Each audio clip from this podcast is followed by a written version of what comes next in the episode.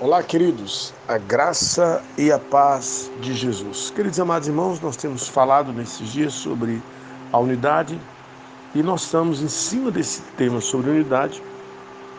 Nós temos apresentado algumas áreas que também são níveis que nos fazem avançar, porque nós sabemos que precisamos andar em unidade, mas a unidade ela tem, tem uma coisa chamada unanimidade.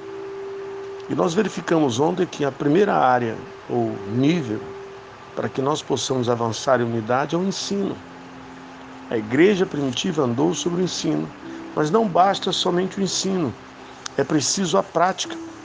1 Coríntios 11,16 diz: Contudo, se alguém quer ser contencioso, saiba que nós não temos tal costume, nem as igrejas de Deus. Versículo, capítulo 14, 1 Coríntios, versículo 33 diz: Porque Deus não é de confusão e sim de paz, como em todas as igrejas dos santos. Todos nós sabemos que o ensino produz uma prática. A nossa prática na igreja é resultado da revelação que temos tido do Senhor no decorrer de anos. Nossa prática deriva do ensino, não somos uma igreja em célula por mero modismo, mas por uma profunda convicção espiritual. Mas até mesmo nessa questão prática, é preciso haver unanimidade. Muitos pensam que podem praticar as células da maneira como bem entendem. Isso traz confusão e nos impede de atingir o propósito. Por exemplo, se um carro com cinco ocupantes todos fossem motoristas, como o carro poderia andar? Muitas vezes, os que não são, o que não estão no volante são cheios de opinião.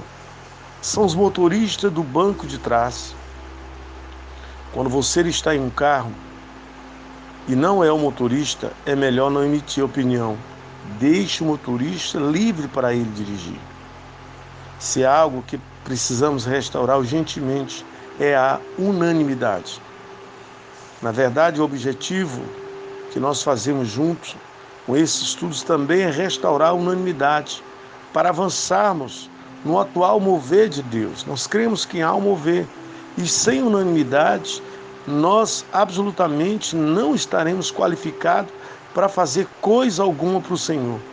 Sem unanimidade, estaremos acabados e definiremos.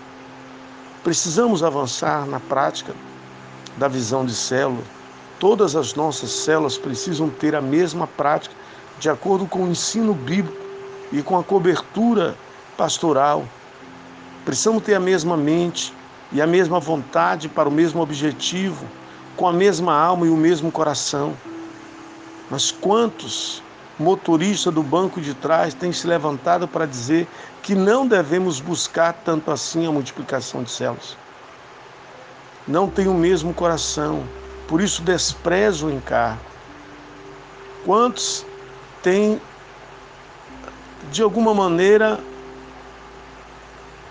deixado entrar em seu coração e com isso desrespeitado as autoridades e outros que nada dizem e toleram deslealdade às vezes contra a sua igreja. Sem unanimidade, que diferença fará possuímos células. Se não vão todas na mesma direção, o que sobra é só uma estrutura natural.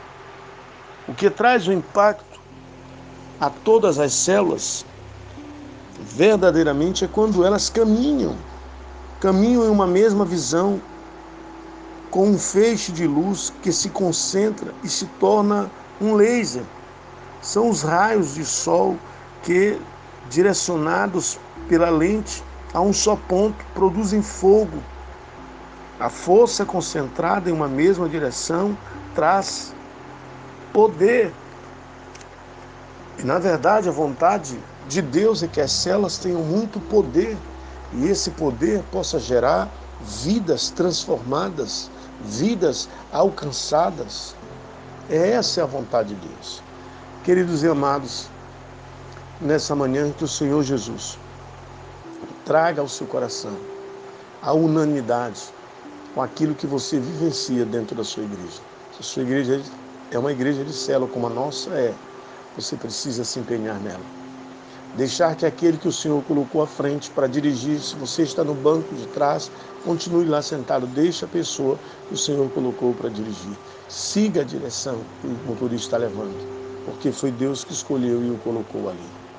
O mais, interceda por ele, ame a ele, porque Deus se agrada quando nós temos o mesmo pensamento, a mesma direção. Como vimos, isso gera poder.